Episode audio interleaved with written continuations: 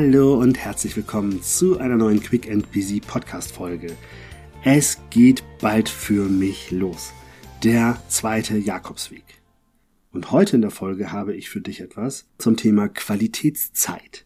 Vorbereitung einer Pilgerreise. 2016 absolvierte ich meine bisher größte und wertvollste Reise. Eine Pilgerreise auf dem Camino Frances. Eine Reise, die mein Leben nachhaltig veränderte und ehrlich gesagt in meinen Augen auch massiv aufwertete. Der Camino Frances, das ist ein Pilgerweg, der in Frankreich in den Pyrenäen oder an den Pyrenäen startet und dann über die Pyrenäen nach Spanien quer durchs Land bis nach Santiago de Compostela geht und dann noch weiter bis nach Finisterre ans Meer, ans sogenannte Ende der Welt. Diesen Weg bin ich gelaufen, das waren mit ein, zwei Umwegen um die knapp 900 Kilometer und das habe ich getan. One Way, das heißt, ich bin losgeflogen und habe gesagt, ich komme wieder, wenn ich fertig bin. Das war für mich der Separator zwischen meinem Leben als Angestellter in einem Konzern, bevor ich mich dann im Jahr 2017 mit meiner eigenen Firma selbstständig gemacht habe. Und ich habe es gesagt, es hat mein Leben doch radikal verändert im positiven Sinne. Denn ich lernte mich einfach nochmal ganz neu beziehungsweise unter auch ganz anderen Rahmenbedingungen kennen. Ich habe nochmal gemerkt, welche guten Eigenschaften, guten Seiten ich an mir habe, aber auch vielleicht die eine oder andere schlechte Seite, die sich dann nochmal zeigte und mir einfach auch reflektierte, wo ich vielleicht nochmal an mir arbeiten muss. Ich lernte meine Grenzen kennen, sei es körperlicher Natur, glaub mir mal, die ersten zwei Wochen hatte ich den Muskelkater meines Lebens und Ibuprofen und Voltaren waren meine besten Freunde. Das soll jetzt keine Werbung dafür sein, bitte an dieser Stelle. Das war aber wirklich anstrengend. Und wer mich kennt, der weiß ja, dass ich jetzt auch nicht die Sportskanone schlechthin war. Das heißt also, ich habe halt ein bisschen in Hamburg geübt und meine Schuhe eingelaufen. Aber wenn wir kurz mal darüber nachdenken, inwieweit Hamburg und erste Etappe Pyrenäen 1200 Höhenmeter zusammen matchen, dann ist euch wahrscheinlich jetzt schon klar, dass das nicht vergleichbar ist. Das ist mir allerdings erst während der ersten Etappe aufgefallen. Gott sei Dank, sonst wäre ich vielleicht gar nicht losgelaufen. Ne? Ähm, aber ja, dreimal Muskelkrämpfe beim Aufstieg und dann der Abstieg war auch nochmal hart. Und kurz vor meinem Ziel stand eine Kuh im Weg und auch diese Kuh ach, war für mich eine große Herausforderung. Ich war sehr erschöpft und mich guckte diese Kuh an und ich habe überlegt, was mache ich jetzt? Und ich habe mich dann an ihr vorbeigeschlichen. Auch das erforderte mal wieder Mut, aber selbst die Kuh habe ich gepackt.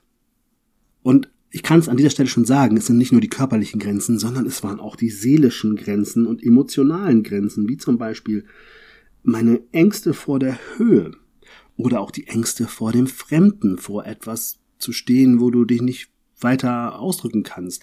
Meine Spanischkenntnisse waren minimal. Ich habe zwar noch mal vier Wochen Spanischkurs gemacht, bevor ich losgegangen bin, damit ich zumindest irgendwie ein paar Brocken kann. Aber natürlich hatte ich auch große Angst davor, jetzt in einem Land, wo ich die Sprache kaum spreche, dort einfach so zu sein. Aber auch das sind Dinge, die ich dann natürlich lernte zu überwinden. Und ich habe teilweise mich mit Kopf und Fuß verständigt und habe gemerkt, dass auch das zu sehr herzlichen Kommunikationen führen kann. Denn ich lernte unfassbar tolle Menschen aus allen Kontinenten kennen. Und das war überraschend. Südkoreaner, aus Namibia, Australier, Kanadier, Spanier, äh, Deutsche, egal von woher sie kamen. Ne? Es waren Wahnsinnskontakte, die ich dort knüpfen konnte. Und ich habe mir deren Geschichten angehört. Und das war so spannend, es war so lehrreich, den Menschen einfach mal zuzuhören. Und dann erkannte ich etwas, was hier heute auch das ist, was ich dir mitgeben möchte. Und zwar, ist dir eigentlich bewusst, wie wenig Qualitätszeit wir in soziale Kontakte stecken? Ist dir eigentlich bewusst, dass wir sehr häufig uns verabreden, aber nie über den richtigen Smalltalk hinauskommen? Dass wir uns auf eine Stunde, anderthalb Stunden zum Kaffee treffen kurz irgendwie so ein, hi, wie geht's? Ja, das ist los, das ist da los, oh, Arbeit hier und da, da, da und, und schon weg. Ich habe festgestellt auf dem Jakobsweg damals, dass ich, sobald ich mit Menschen einen ganzen Tag mal unterwegs war, mit denen mich mehr ausgetauscht habe als mit meinen Freunden im ganzen Jahr. Das ist jetzt irgendwie traurig auf der einen Seite und auf der anderen Seite hat es mir die Augen geöffnet, weil ich irgendwann auch eher sozusagen Termine abgearbeitet habe. Guck mal, bei dem hast du dich lange nicht gemeldet und so weiter und so fort. Und dann irgendwie da so ein Check, Check, Check.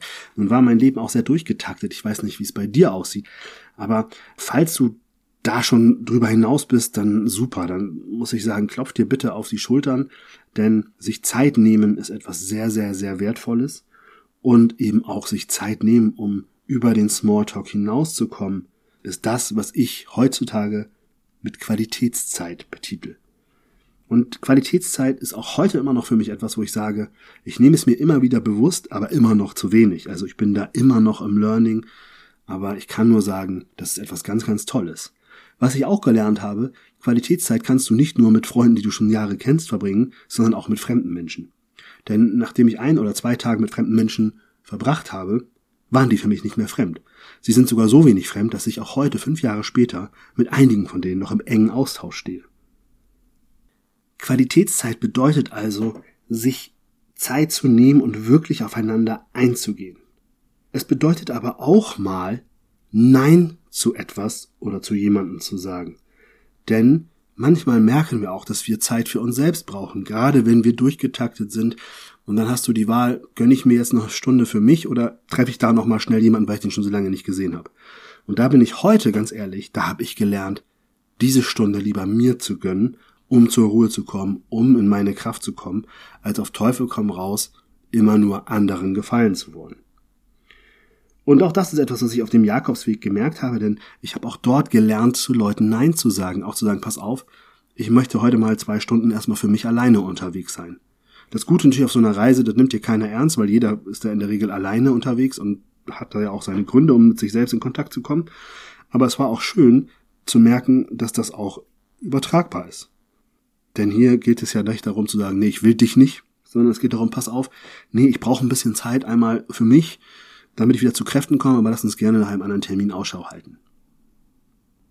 Es braucht für diese Erkenntnis mit Sicherheit nicht eine Pilgerreise oder auch nicht ein One-Way-Ticket und sechs Wochen Auszeit oder sieben, aber es muss auch nicht immer das Wandern sein.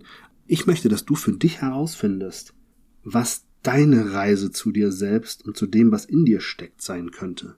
Weil auch das ist etwas, wo ich sage, ich glaube, das ist nichts, was man einmalig macht, sondern was man immer wieder tun sollte.